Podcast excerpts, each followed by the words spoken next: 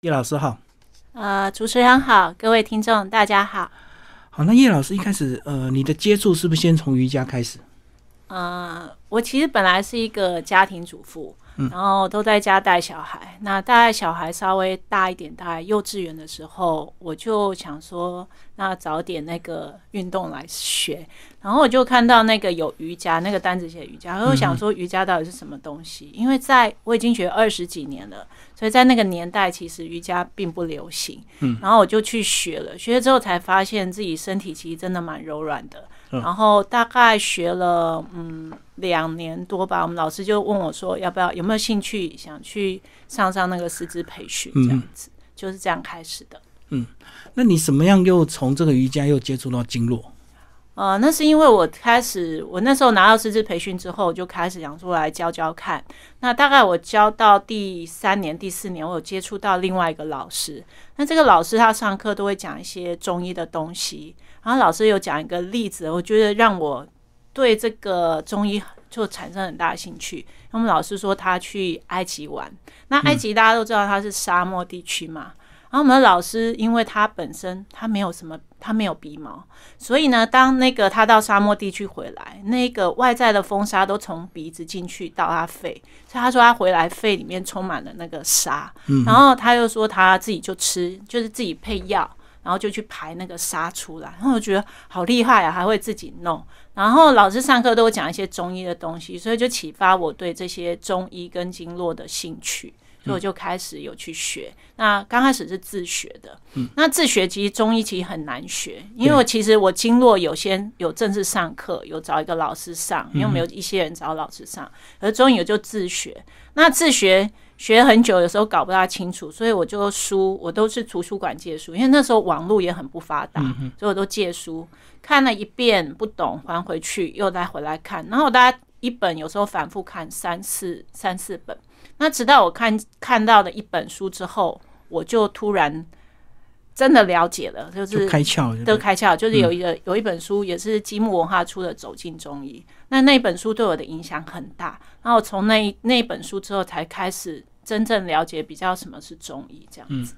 我觉得中医很难理解，是它这个名词也不太统一，然后派别又多，对不对？嗯说法这个对啊，各门各派的。因为就像我们有时候对一个规定一句话来说，每个人的解读可能不同，所以中医也有可能是这样，他可能对某些解读是不一样。所以像有些医生他会以，譬如说啊，以上火，他都觉得他是上火，也要去火。可是有些医生都认为人的寒湿很重，都去寒湿，所以每个派别就形成对人的那个人体的那个呃外在的进来影响身体的那个东西的看法会变得不一样。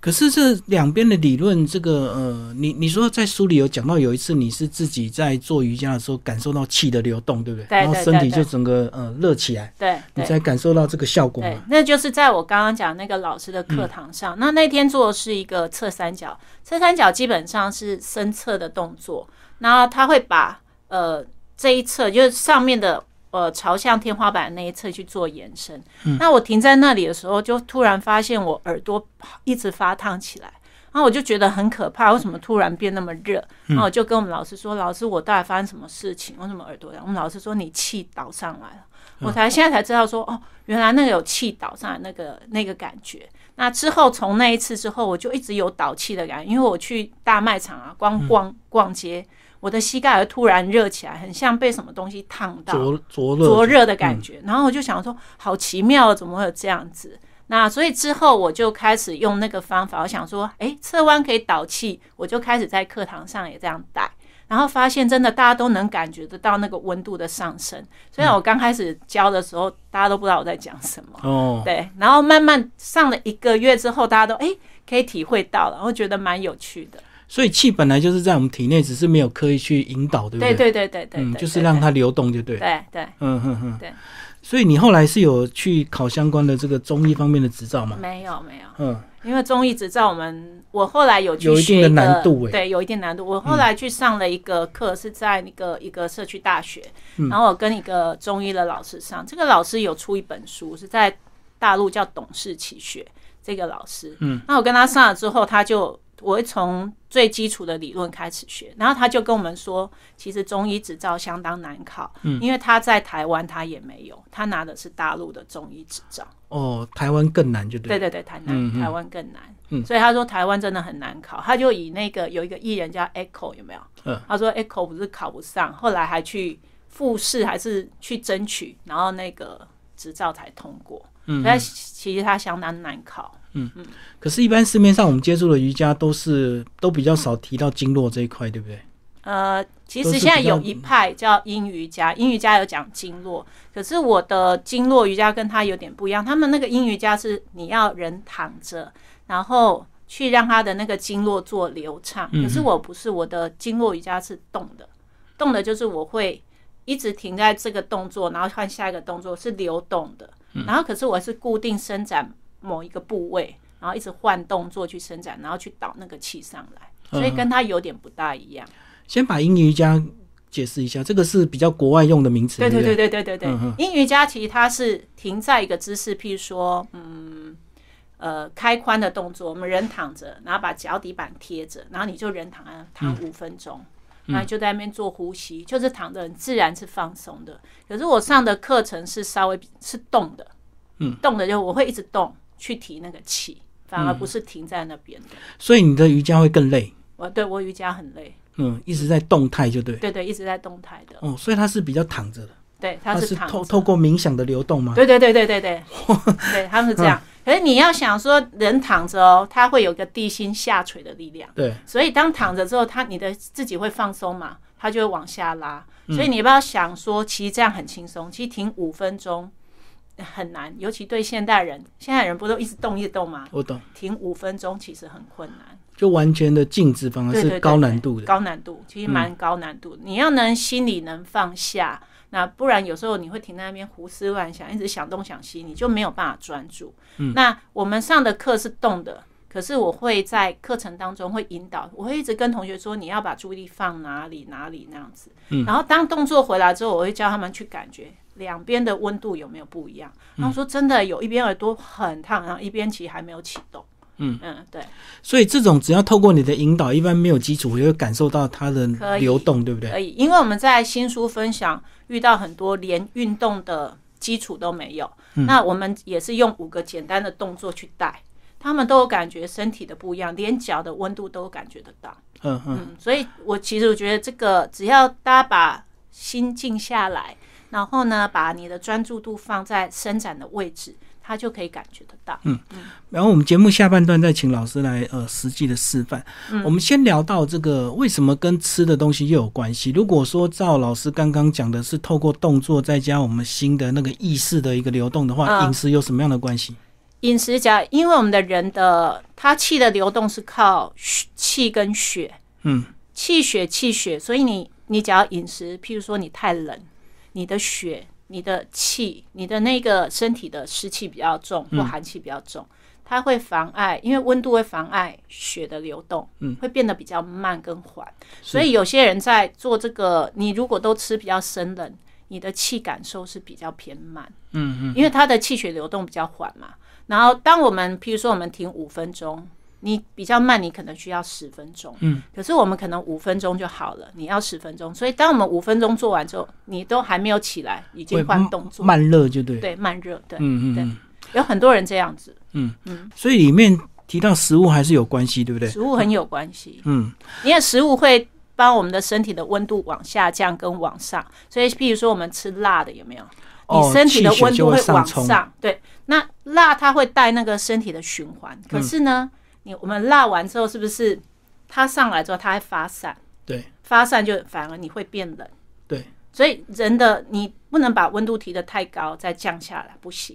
嗯嗯，所以它尤其我们很到冬天，很多人都喜欢很冷，不是都去吃那个姜母鸭吗？嗯嗯，可是姜它有，其实在中医的里面它是发散的，对发散就是它给你热度带上来之后，它给你发汗，就像我们有时候感冒，你不是给你吃姜吗？是不是要给你发汗？所以它是发散的。嗯对那你吃姜母鸭之后。体质比较冷的人，像我是稍微怕冷的，所以呢，我吃完之后我反而更冷。就是要注意保暖就对。对因为上完之后，你的身体的温度就会下降。对，可是自己做动作，它是提能量，嗯你吃东西它是借由那个食物的发散力往外，它有点不大一嗯样，这两个好像有点不大一样。所以借由动作的能量的发散是比较持久，就对了。对，比较持那吃久。东西是瞬间的了。呃，对，嗯嗯所以所以我们吃东西有时候半个小时或是十五分钟之后，你会开始身体就比较不那么热。嗯嗯嗯，一个是运动的这个发散，一个是透过食物瞬间的一个发热，不不太一样。嗯对对，有点不大一样。那老师，你这本书的章节啊，还是有我们一些比较哦中医的一个理论，就是用透过心肝脾肺肾，包括讲到肾经肺经，再带入你一些瑜伽动作。对嗯，这算是写的蛮深入的这本书。对啊，因为嗯我有学生就跟我说很难懂， 对，因为其实为什么要这样写？因为我后来，因为我刚开始不是说要导气嘛，那我就走经络。嗯，可是呢，走经络其实人的那个身体其实没有那么简单。假设一个头痛好了，嗯，头痛有可能你这边头痛循环不好，可能是这里，可是有一个你可能你的肝气有点上扬，就是你对有点上火，它也会头痛。嗯，那假设我们只伸展侧面，不去走肝经的刺激，你就没有办法去缓解。嗯，所以没有治本就对。没有治本。就像我自己针灸的时候，譬如说头痛，我真的是脚脚上的那个太冲嗯穴，脚背上的太冲穴，那等于是用肝经的气把它让它的气往下降。嗯，可是假如我们一味都只伸展这个自痛经络，其实它没有办法让它反复，就是让它去下降下来那个头痛。那个就跟脚底按摩那个反射区一样，对，有对，点有时候类似脚底的位置是对应我们身体的其他这个器官。对，所嗯以说、为什么不止伸展经络，你还要讲病机？就是你要了解你的身体的痛它是怎么构成的，你有才有办法说真正从那个根本把它去做调整。可是我觉得讲经络很难，是它的线是虚的，对不对？不是像我们这个手脚很明显、很具体，就是这个位置，那个经络就是一条想象的线嘛。在一般解剖学是找不到它。对啊，对它，它等于算是这很气难懂它等于是气的通道，它其实不是实际的一条肌肉跟线。嗯，所以气的通道也有可能人的走向，它会稍微不一样，就每个人的肌理不一样，嗯它的走位置位置也会会稍稍微偏不一样。对，嗯不是每个人都一样在这条线上，所以有些人就压起来会痛，有些人压起来不会痛而。且我们讲穴道都讲什么几指几指开，那个 每个人手指不一样，那位置又不一样啊。啊，对啊，所所以以很一难定要按，一定要照自己的手指。嗯，因为每个人身长不同嘛，所以我们在量指的时候，我们都说同学用自己的手指去量，因为粗细不同。老师，那你这个呃教经络瑜伽这么多年，有没有一些具体的看到一些学员的一些什么改善？具体的改善哦、对，其实你在书里也常常看学员，然后就心里就有一些判断，对不对？对对对后来去跟对他这个接触聊完之后，还真的是对应他哪些位置是真真的有一些问题的，是可以观察的出嗯可来。以观察，啊像我有看一个学生，他的学生蛮新的，就是他我可能教他没几次，那他在做动作，我们会做一个身体的前弯，就站着，然后身体往前弯、嗯啊，往前弯的时候，我就看到他的脊椎从你的这个肚脐的后方，他脊椎整个凸出来一节一节的，好明很显，明显，很明显不，是瘦，不是瘦的人就不是，它很奇怪，它是脊椎不一条吗？嗯它只有凸起来，从肚脐的后方往上到胃那个点上，哦一小部分，嗯对，一小部分。然后他身体又很没力撑，就是他会垮掉。嗯然后下课我就跟他说：“哎、你是不是胃不大好？”嗯他说：“对，他胃食道逆流很严重。”所以其实他那个就表象说，他的气不通畅，反射在那个脊椎。哦，对堵然后住气节嘛，呃，应该也不是，应该是说他的胃不好，对不对？那我嗯们人通常不好，我们会怎样？我们会这样窝着。丢啊，会揪起来。嗯那揪起来你，你这样子，你比较肚子比较舒服嘛？那你长久揪久了之后，你的脊椎就开始往后凸了。嗯嗯，呃，代表你就象征你这个地方能量不够，没有办法让你身体这样挺起来。嗯可是他如果久了之后，他现在挺起来不是反而会痛，对不对？呃，所以那所以要锻炼，要把这样就讲到我们刚刚的方式，你不能只调那个脊椎，你要调它的胃，就是你要把它的胃气调先顺，治好。先把胃弄好，然后再去拉它的脊椎，它这样才有办法打开。我懂，我懂。对，嗯因为要这如果两个一起做。因为如果脊椎你先瞧好，可是他胃还是常常会让他不舒服的话，他久了他也是缩它还是会嘛，缩回来。对脊，椎又变形了。不能说我们只调脊椎不行，是两个都要同时进行。嗯，因为脊椎是胃气的反射，就是我们的神经脏腑神经的反射。可是你的胃又是你本身的问题，所以这两个都要调。可是我们如果去看西医，他就直接治你的脊椎，甚至直接开刀瞧一瞧， 那这样不行，不太不太会去因为开刀 观察瞧一我瞧反而留下那个伤害，嗯，反而你更难让你停。所以其实像那样的同学，我就会建议他，你要先练你的背部的肌肉，肌肉先练。第二个，你要常去打开你的胃，把它伸展，把你的胃的气弄顺。然后有一些会可能会让它产生，呃，因为胃喜欢湿嘛，所以你要吃一些，你想要吃一些太燥的东西，譬如说吃辣椒什么的，它就很容易受损。嗯，它所以你就不能吃辣椒，你要养你的胃。就要清淡，对不对？对，要也不是现在就吃一些热的东西，嗯还有吃一些不会太刺激的，就是不让它刺激的，然后去养那个胃，养上来之后，你身体你又拉动嘛，自然你身体就挺，脊椎你一直拉开，然后你又练练那个力量，你自然就可以改善那个胃的状态。嗯，这样讲起来是蛮复杂的啦哈，可是好像有它的道理。有它不过我们回头来看这个书，其实如果你不懂一些经络或中医相关的理论，其实照动作去做，做久了之后你就会有感受。 对对对对对对，当你有感这受点之蛮后，重再要回的头来看文字，你就会通了。对对对对对。对，所以应该像先我15学生上我的课的人，他我们有讲到一些圣经啊跟湿气，他跟我说，他真的他因为他有上我的课，他看到那一段天气又在变化，然后呢湿气在身，他很有感受，嗯，就能很能直接感受的那个东西。老师亲自示范里面所有的动作，彩色的这个呃照片，然后里面有一些这个拍的是所谓的气足跟气不足，动作看起来都一样，可是为什么气足跟气不足那个气势感觉就差那么多？呃，一般因为气不足的，我们刚刚讲过，我们人气不够的时候，我们会护住自己，嗯就是这样子比较舒服。可是所以气不足的人，通常他身体都比较塌，嗯，因为他没有一个力量可以让他支撑。嗯，其实我们人脏腑要拉开，要需要力量的。嗯那你脏腑没力量，你气不足，你的身体就是塌的。所以我在示范的这个动作里面，几乎很多都是塌陷，嗯就是没力撑撑。所以它这是共同的，气不足都有一个共同没办法撑的意思。所以这个只有形态像是不够的，对不对？还是内心的这个身体的内在内在要调气还是要运的、对，嗯你的脏腑不调整，你的身体外向它会表现。嗯，所以外向其实是显现你脏腑能量需要调整，就这样子。那脏腑能量调完之后，你气够自然就可以挺胸。好，那回头讲比较具体的，这个气的流动到底是透过我们去想象，还是透过肌肉的一些收缩去感受那个气怎么样运行？呃，以我的理论来说，其实也有透过肌肉的收缩。嗯嗯，对，因为我们在停留的时候，假设我们是这样，我现在要把它提气，我一定要手撑开。对。你肌肉收缩之后，它整肠收缩，它震动那个穴位。可是你只要是这样软它，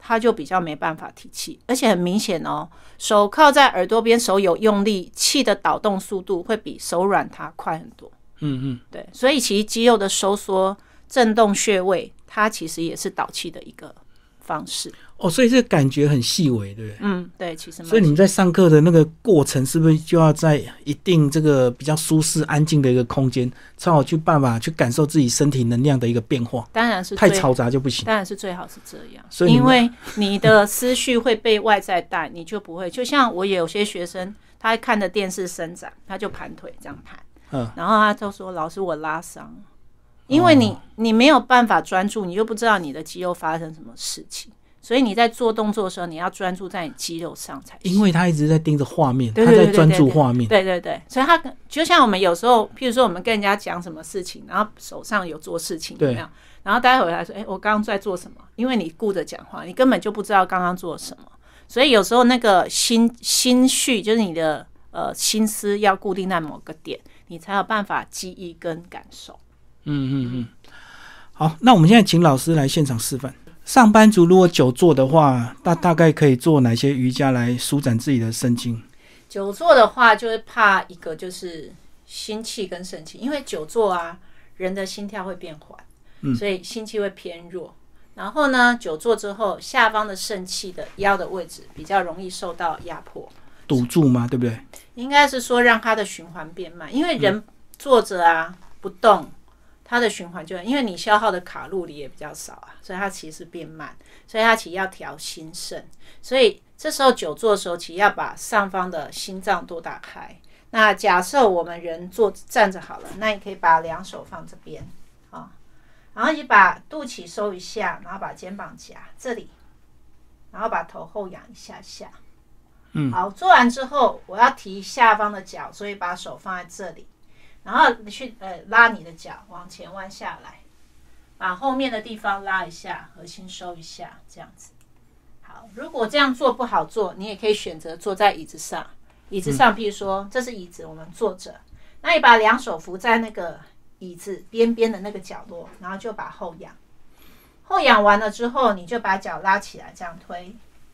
好，然后往内压一下，让下肢的腰部这个肾气的位置打开，然后推，就坐着这样做也可以。好，嗯大概这样就可以了，这样可以让你的上下循环变好，因为人的循环其实是上跟下，就跟嗯下雨啊下来往上，然后慢慢这样有云，然后这样转，大自然的那样转法。我们的人也是一样，你上方打开完之后，你再把下方拉动，这样子对你的上下循环就有有好处。嗯刚看老师在操作，每个动作都很慢，对不对？所以这不像我们以前那种运动的那种热身操，哦，没要有这么快，对不对？没有，所以你不行都是比较缓慢型的。呃，最主要是因为做动作它需要兼具肌肉的用力。假设我譬如说我两手要在这里，我不是这样推就好了，我要把肩膀还要这样夹一下，你还要顾到你的核心，还要顾到你的脊椎，所以你要这样推，嗯这样才不会压迫。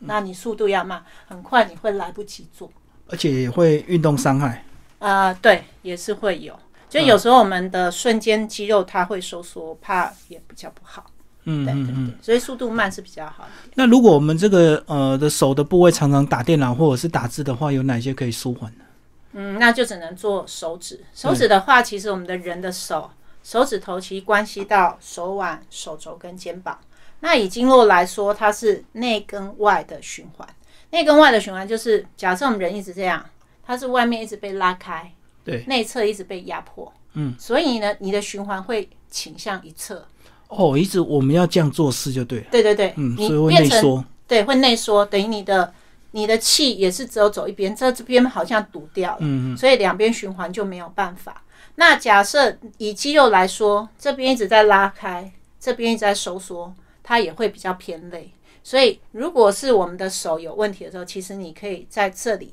这样就可以，因为你肩膀已经放已经累了嘛，你就把手指头用力撑开，嗯嗯嗯，好，然后这样把手腕这样压，这样推，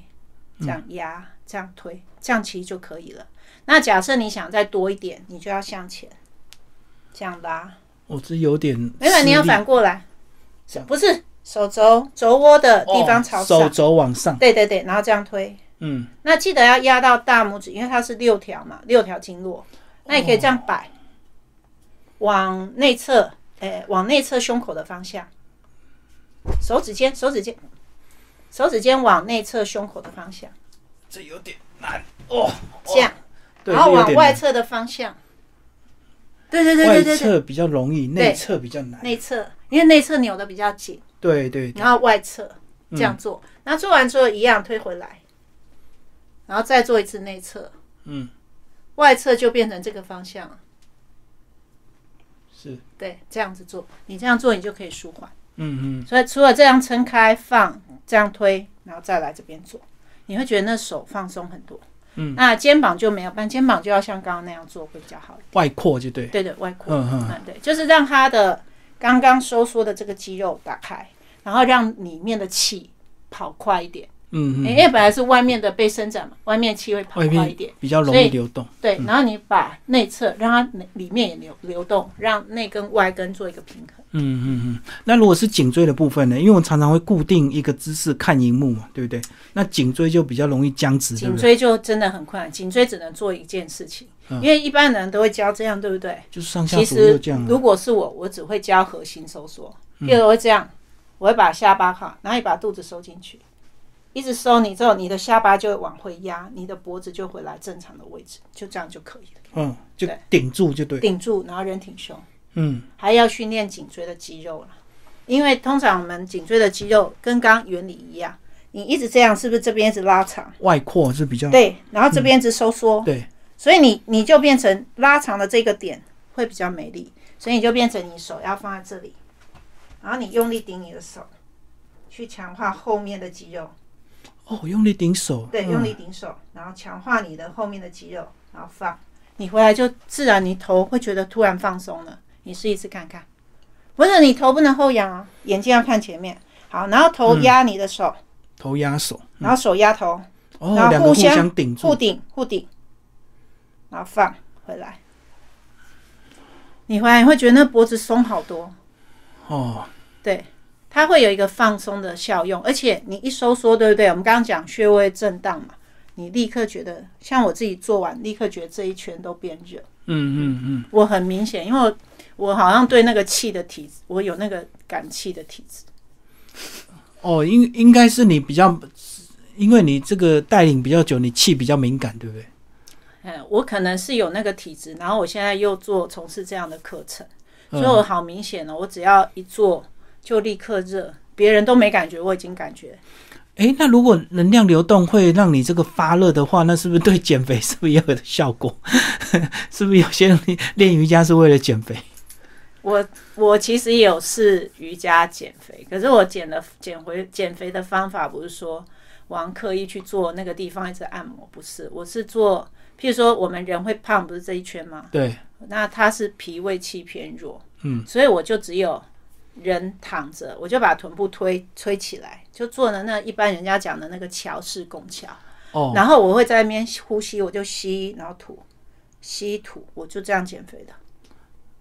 这样就可以瘦两公斤。就是靠腹部这边吸靠腹部，因为这边是脾气胃气走的位置，哦，然后我脾胃偏，我其实脾胃到一个年纪偏弱，所以我就这样吸跟吐，吸跟吐，然后我每次都按到很深再放，按到很深再放，我光这样就瘦了两公斤。变强的话，它的目的是什么？脾胃变强，意思就是它脾跟胃它是负负责，他们中医叫做运化，嗯运化就是一个运，就是运送，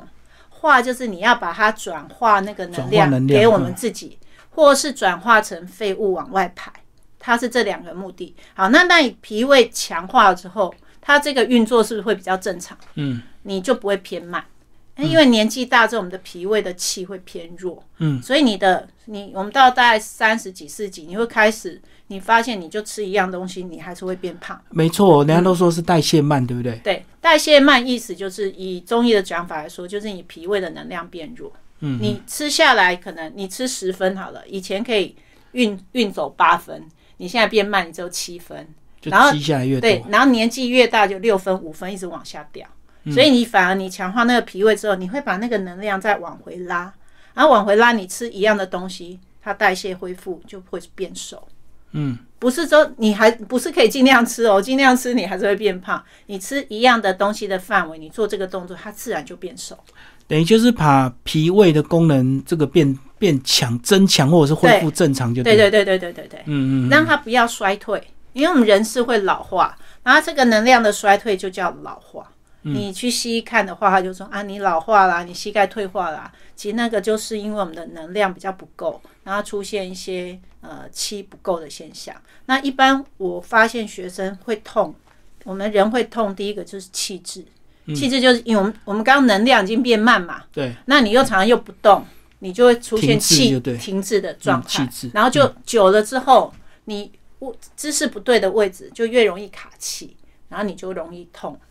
嗯所以其实像那样子的，你只要动，你只要动那个位置多动，它的它的阻塞就开始又打开，你就恢复就不痛。哦，所以这个中医原理有它的这个对啊，呃，跟老师上课应该蛮多家庭主妇。那如果家庭主妇他们是不是常常做家事，一一直在劳动，固定的这个手肘或者是脚部在呃做劳动，是不是某一些关节会特别的需要这个改善？对啊，这可是这个很难，嗯，就很难，除因非为你不做家事。对对，因为我有一个学生，他小孩是小孩，好像因为打他好像因为注射不知道什么东西，就变成好像整个衰退，然后他整个手都揪起来，嗯，然后我这个学生很辛苦，就每天都要抱着他去复健，抱着他干嘛？哦，然后他都抱到那个肩膀很硬很紧，然后膝盖，因为他要出力嘛，你没有力，我们通常会这样，我们不会或是这样，所以他的那个关节都开始也变得很紧。然后他就问我说：“老师，我要怎么办？我要怎么样让让自己放松？”我嗯说很难，除非你小孩要自己能走路，不然你每天都扛八那个三四十公斤，你每天这样扛来抱扛着嗯去，你很难舒缓。所以你要先把那个源头解决才行。嗯，没有办法说你不把源头解决，嗯，这这样子，就是因果关系啊，嗯那个让你一直劳动的因要先解决，对对。那个果才会改善，就对。那还有一个方法就是你要强化，像家庭主妇都会手手腕会痛嘛，你要强化手的肌力，嗯，肌力一定要强化。所以通常我们可以做一点点，譬如说手指撑开，做一点点伏地挺身，顶住，顶住。好，假设是墙壁好了，这里是墙，对，你可以放这里，然后靠墙这样。就不一定要趴在地上，有时候不用顶顶在墙壁上也可以。嗯就是假设我们这样贴着，然后有人我们就这样压，你这样就可以强化肌力了。这样推，因为我们现在没墙，嗯哎示来，我范们不直接出就靠那边墙，来啊压。所以这样也比较美观啊，不用趴在地上。然后这样压，嗯，然后你要停哦，而且你手啊要盯住就一对。定要推，用力推地板。嗯好像这里有一道墙，你要把它推倒，所以你就压着，然后这样压。这嗯样，你练肌力之后，你会发现你手变得很有力，你比较不需要。我现在有时候拿东西不行，我就靠这样卡着，你不用，你就有力，你就可以撑。我就不用靠身体去顶，对对对，所以整个手就有可力。是每天至少要做个，你这样做五次，你一次至少要停个十秒，每天只要一分钟的时间，你就可以强化了。可是，在动作过程不是还有吸气吐气的问题吗？到底是下去吸气还是下去吐气？你要先吸，然后下去要吐，然后在这边做轻微吸吐，你不能大力吸吐，因为大力吸吐人会垮。嗯，你因为一般我们在做动作，我们会吐会放松嘛，对人一下人马上垮掉，就像我们做，怎么会垮掉？所以你只能轻微吸吐这样子，啊，轻微吸吐这样。所以还是要配合呼吸做比较深层的，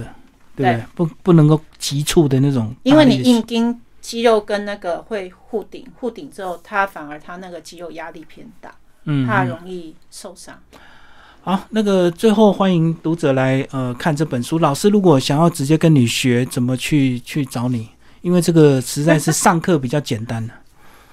呃，第一个那个七木文化他们有出一个，因为我的课啊是东跑西跑，所以比较简单的方法就是你可以买那个积木文化有出的一个线上课程，哦，线上课程你可以直在接家跟着自己做，嗯练习做。那还有一个方法就是，呃，可能可以上我的脸书，然后你做单点单点的动作，我有一些单点的动作，单的影片，就是给它一分钟两分钟，你可以嗯我学着做。短影片。对，短影片。然后，呃，假如还是很有兴趣的话，就可以来找我上课。我大概上课的点大概在大概在南港区比较多，南港区是都靠是近社区大学还是什么？呃那种社区的活动中心。哦，对，就是那个在后山皮站那边有好多堂，大概六堂左右。然后还有是在松山区，那其他大部分都私人包班比较嗯多。啊，还有一个我有教一个会馆啊，新瑜伽在民权跟复兴教会的那个点。所以老师授课的地点以南港松山为主，就对。对对对那私人企业如果要另外包课，也是有去开啊。对，嗯，或者是透过积木文化的线上课程，或者是找这本书，其实跟着后照片一张一张有心的话，其实还是可以练出一点绩效。对，不然就是看书，因为看书我们的我们刚刚有讲气导引嘛，书其实都有做五个动作来做气导引。气导引就是我可能停一二三四五，让他的那个气的流动比较明显。那对气比较弱的人，你只要每天做，你会去慢慢感觉那个肌理，你的那个气也比较能感觉得上来。对，也可以先从书比较简单的方方法来做。好，今天非常谢谢叶凤凰老师为大家介绍新书《氧气》，呃，经络瑜伽，积木文化出版，谢谢。